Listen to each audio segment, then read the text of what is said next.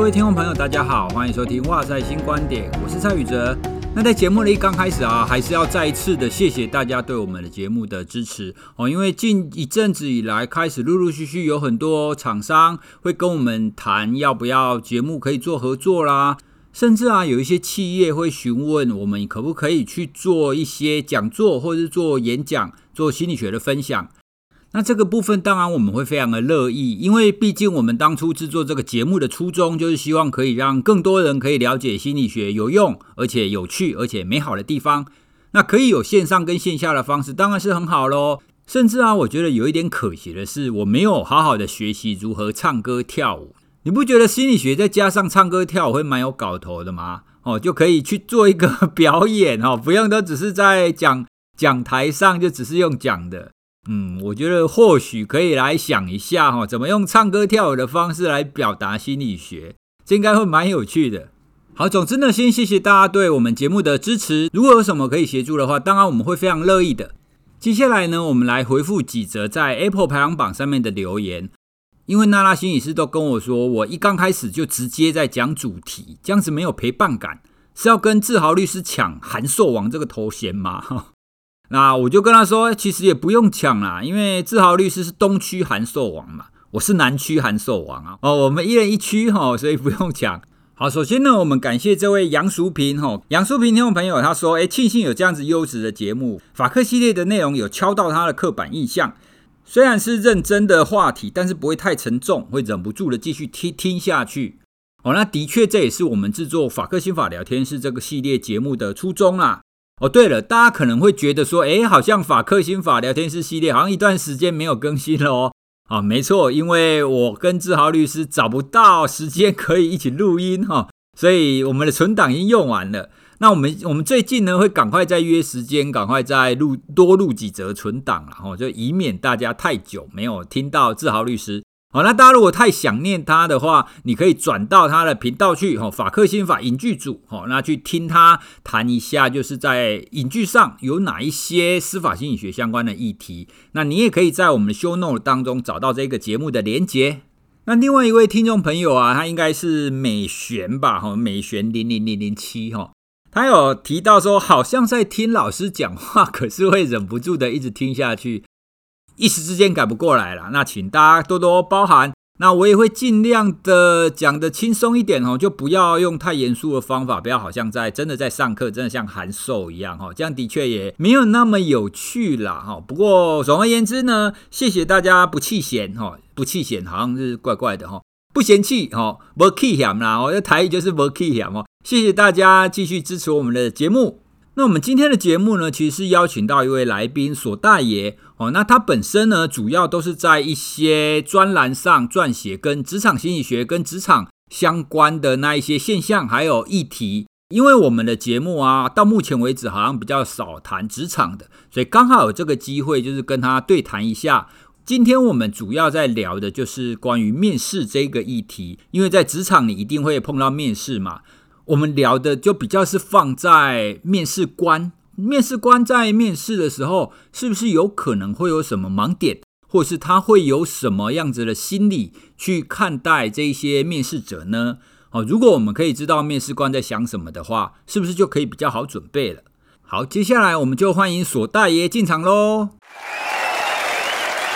Hello，各位听众朋友，大家好，我是索大爷。那大家也知道，其实职场就是人场，人场就是你会遇到很多人啊，在各种不同的情境，那你会遇到各个不同的阶级、不同的角色。那我们今天要聊的，大概所有进入职场的人的第一关，哦，大家一定会遇到的就是面试。哦，其实面试啊，应该是说我们从小到大每一个人都会经历很多次的。高中生要念大学的时候就要面试，大学到研究所要面试，研究所要找工作要面试，那你又不可能只有一个工作，生命过程当中会有很多个不同的工作，所以无可避免的要不断的面临面试这件事。索大爷，你要不要先跟我们分享一下，你有没有什么样子的经历？就是诶，你看到诶这个面试好像跟我们想象的不太一样，因为我们通常都会觉得说，面试就是找最好的那一个人嘛，对不对？对啊，但实际上真的是这个样子吗？我之前有有一次一个很有趣的活动的一个 casting，然后发现自己在 casting 的时候，就是找到很多跟我差不多身高的人。就 casting 的大家找 model 嘛，然后找男 model 的时候，可能都要大家都在挑一百八十公分以上。然后我发现那一批我自己 casting 下来就差不多一七零左右。然后大家就说：“哎，为什么就是这一次 model 普遍偏矮？”我后来给自己一个结论，是因为我长得不高，所以我看到了那个视线差不多一七零左右，我就觉得啊，这个长得可可以。刚好路演就选他，甚至也有可能是因为我也没有办法抬头看到他的脸，所以我就选了一个跟我选了一群跟我身高比较像的 model，然后就有一种投射的感觉进去到里面。OK，所以那一次的面试的主要的人就是只有你哦，但但是当时你有觉察到，你有感觉到说，哎，我是因为这个原因吗？那是你是事后才知道的。我是事后拍活动照的时候，大家发现，哎，这这一批怎么偏矮？其实你当时也不是没有要挑最好的，你当时的确也是挑最好的，是我认为那时候挑的最好了。只是以你的角度看出去，最好的就是身高这样子的情况。没错，应该说那时候我就开始检讨说，哦，我有时候看人会有点投射在里面，我觉得这个人可能哦，他个性跟我很像，比较积极进取啊，或者说他他是比较。善于表现的人，或者是比较活泼的人，我就觉得啊，那这个人跟我很像，然后慢慢就觉得啊，一开始就觉得啊，喜欢他。可是后来发觉，哎，好像也不一定，每个人都有不同的个性。也许活泼的人可以配一些比较安静稳重的人，或者是呃，我今天是比较。会去争取的人，那我可能配细心的人帮我在背后筹划规划某某某一些重点呢、啊，还是比较就是互补的话，就是大家常讲的嘛，相似的人就是互相喧闹，但是互补的人我们就一起到老。就是找不到互补的人，就发现哎，一直在找相似的人，就发现每一个人都是我的 copy copy copy 的感觉。我觉得这个其实蛮难的诶，因为应应该应该是这么说啦，其实，在心理学的研究里面啊，他发现第一印象。因为多半面试的人都是第一次遇见嘛，是，所以你怎么在第一次遇见的情况让对方对你有好感？所以，比方说我是一个面试者好了，你是一个面试官，我们今天第一次遇到，我要让你对我有好感的情的条件或者是因素底下，最简单的就是找我们两个的共同点，让你知道。比方说，我们可能念同一个学校，我们可能来自于同一个故乡，或者是我们曾同看过一本书，共共同喜欢一个演员等等的。心理学的研究发现，只要你找到的共通点越多，他就会越喜欢你。对，所以这其实就就是你刚刚讲的那个类似投射的情况啊。嗯，对啊，所以怎怎么说？这这样看起来好像是你只要是面试就一定没有办法避免的样子，但就会觉得对团队不见得是好事。都相同属性的人，大家都会讲说我要拼凑，可能哦有一群人，包括细心的人会做什么事，那可能善于就是像我们在做广告一样嘛，可能有业务有计划，有人比较适合创意思考，有人比较喜欢对外沟通。所以如果我今天都找了跟我一样适合对外沟通或创意思考的人，那我的团队就会变得比较失衡，或者是建构起来就会主要在某个项目为主。所以这就变成是另外一个策略，比方说你现在要找一个 team。好，比如说你要拉四个人进来，那这种情况，你你可能就会想说，嗯，跟我很像的有三个人选，那跟我互补的他可能有三个人选，你你再去想说，嗯，好，那就是跟我像的挑两个，跟我不像的挑两个，类似这样的想法。但是你要有这种想法的人其实不容易，等于是你必须要先觉察到你是会只会挑跟你自己相近或者是你自己喜欢的人，可是大部分人不会有这种觉察。就可能要像我发生了这么惨痛，挑到跟我差不多身高 model 这件事，你就会特别有印象。对，其其实我我我觉得你刚刚讲的这个例子，应该是大部分人在面试的时候，他可能没有办法意识到的一个，我们可以说他是盲点啦。不过我当面试官的经验，我都自以为自己非常公正啊，就哎，反正我就是要挑最好的学生进来。其实我们通常的想法是这样。但你刚刚讲的其实是提醒了提醒了我，或者是提醒了大家说，其实你在所谓的好，就是你所定义的好啦，其实有很大一个部分是你这个个人立场的好，对，而不见得是真正客观的客观的好吧？比如说，我一直以来在 interview 学生的时候，特别是大学生，我通常会看他的参加过什么社团，然后有一种社团我会帮他加分，就是辩论社。哦，因为我以前参加过辩论社，那当然，我自己提出来的那个理由非常的冠冕堂皇。我说，参加辩论社，你有独立思考的能力啊，你会思辨啊。那我们心理系心理学就是需要这种人啊，所以你有参加辩论社，我当然需要加分啊。但你刚刚那么一讲，或许我也有这样子的投射的成分在，因为我以前参加过，所以我认同他，我觉得他是好的。那你也参加过，所以你应该也是好的吧？我我觉得这个的确是我们在当面试官一个应该要去注意的地方吧。嗯，我可以分享一个，就是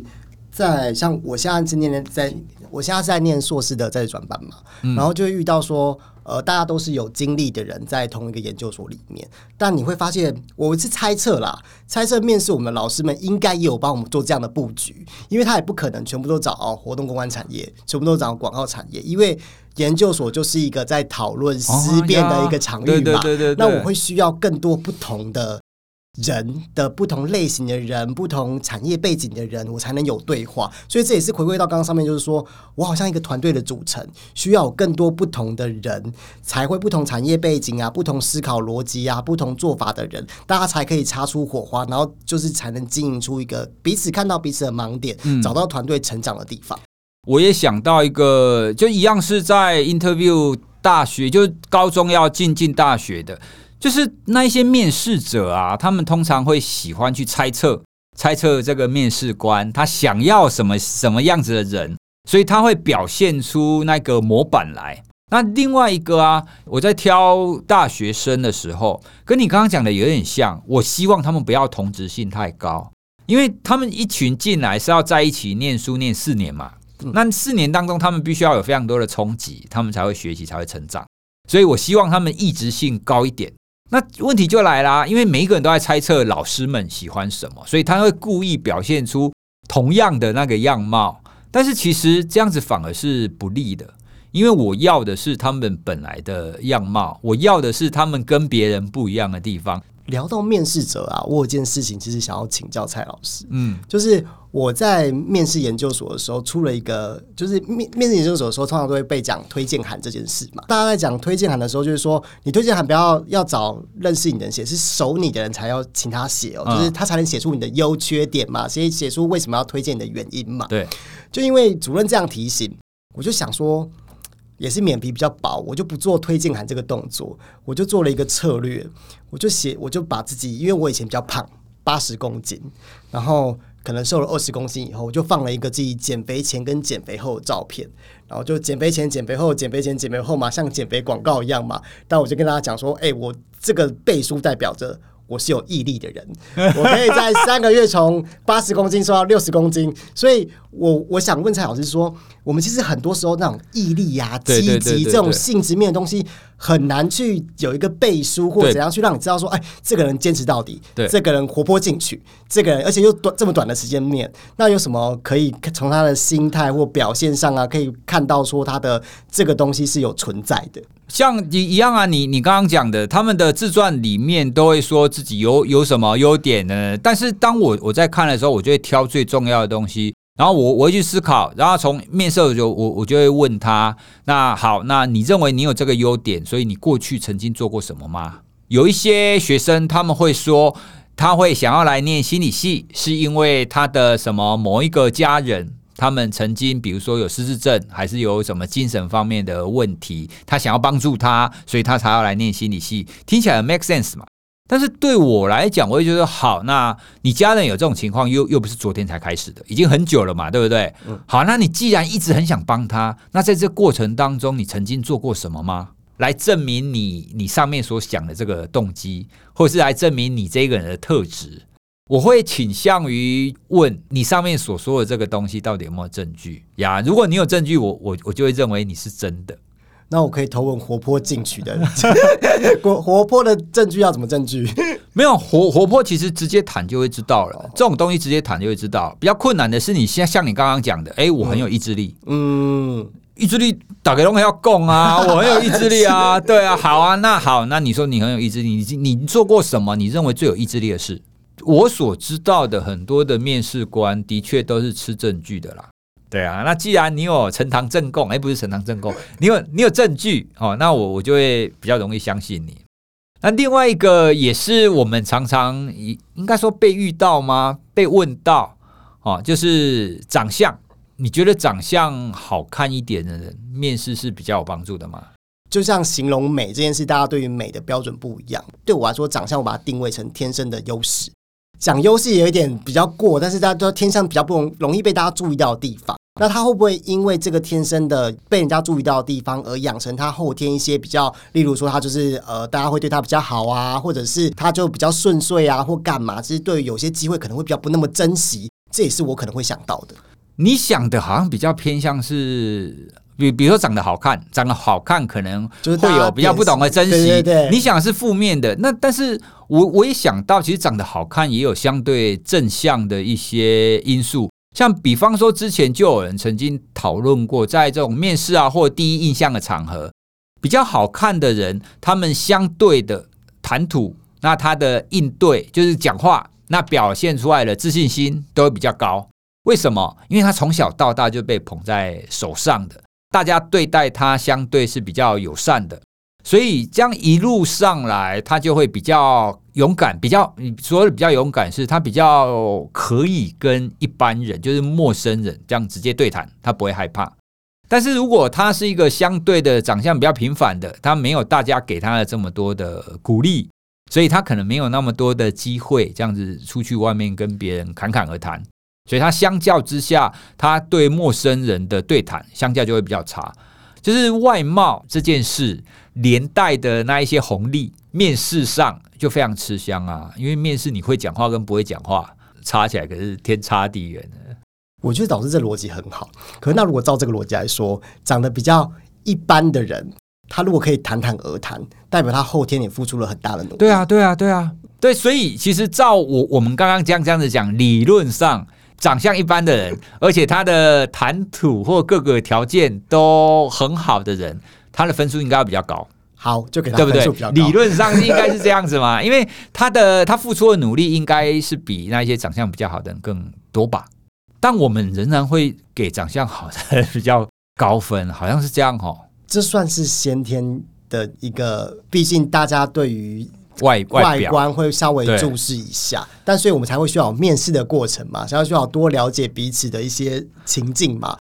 就像刚刚讲的，有时候因为大家会外在这个优势，可能会拿在手上，那就不爱去会珍惜机会啊，或者是我甚至刚刚讲的对大家印象或许不见得是最好的哦，他可能就是花瓶，或者是就是他只是对大家，也就是他不太会做做事啊，或者怎样，也会有这样既定的影响。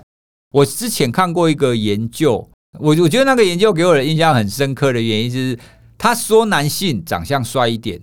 他可能在求职的时候会是扣分的点。面试官觉得，哎，这个人长得太帅了，进来他会跟我竞争，所以他就会给这个男性的面试者分数相对会就会比较低一点。但是他如果觉得这个帅哥跟我是合作者，他进来是帮助我的，那他就不会有这个影响。但是这个只出现在男性身上哦，就换句话说，女女性的面试者啦，长得漂亮的，就是不管在 不管在什么样子的情境底下，女性长得比较好看的，相对之下都比较有红利的。我想要再想，我刚刚忽然想到说，哎，会不会其实跟职位有关系？如果我今天找的是内勤的人员，嗯，我可能就会对他的外表不是那么的。在意，或者是说，我也会担心他的外表会让他哦，他会发现，哎，我原来我不适合做内勤，我适合往外跑业务，他就会马上可能一两个月就变心。但是对业务员，他可能真的长得好看，就是或者是讨喜就吃香，那他就很容易容易，我觉得这字路很清楚。但内勤的话也是会担心啊，就是我如果是长，就是我会发现他会因为他的外表被定位，他适得其所这件事会被我们去想象。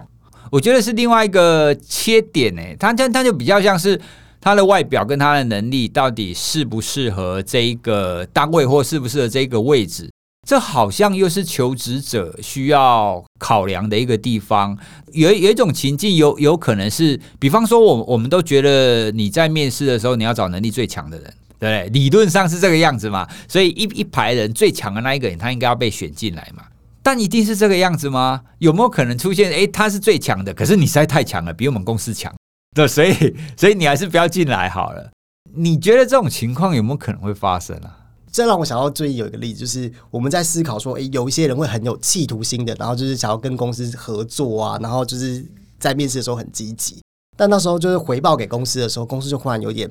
害怕。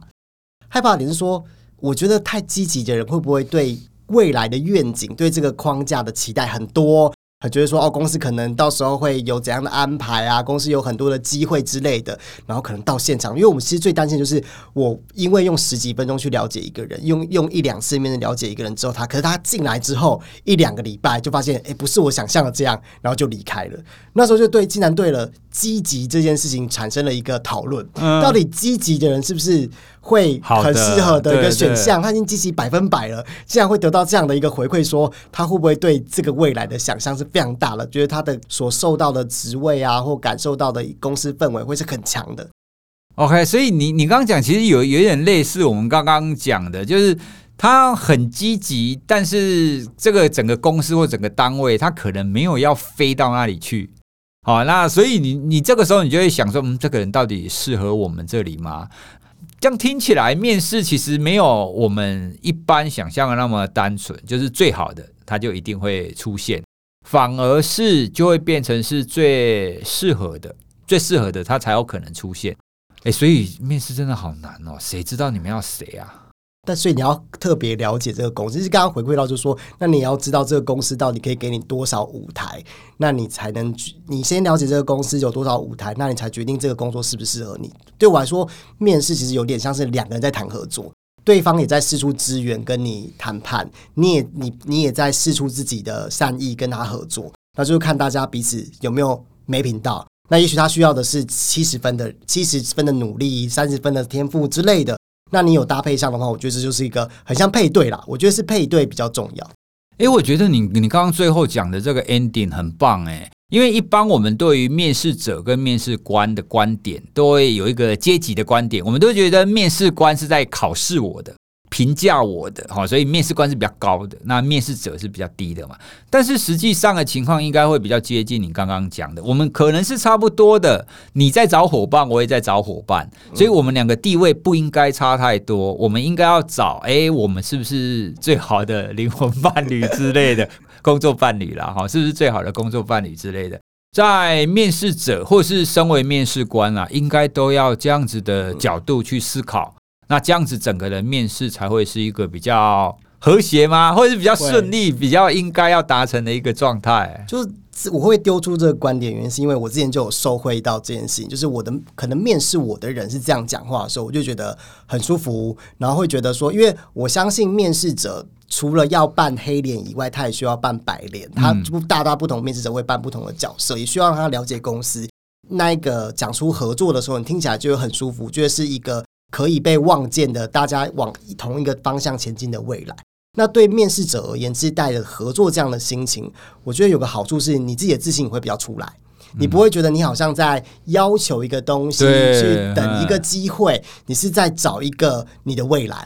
我们谈到了几个不同面试的难处吗？或者或者是有有有几个情境啦？哈，他比如说长相啦，比如说你是不是太有野心啦，等等的。那这一些似乎都没有一个简单的解不，不是说你一定怎么样，你就会面试才会最顺利。我们应该要把面试这个过程当成是一个寻找伙伴，我我们是平等的一个地位。当你要准备面试的时候，哦，你最核心的内容，你应该要站在什么样的心态？你要用什么样子的角度去思考这件事？OK，好，那我们今天聊面试这一集，我们就聊到这里喽。好，那我们谢谢索大爷来，谢谢，谢谢，好，拜拜，拜拜。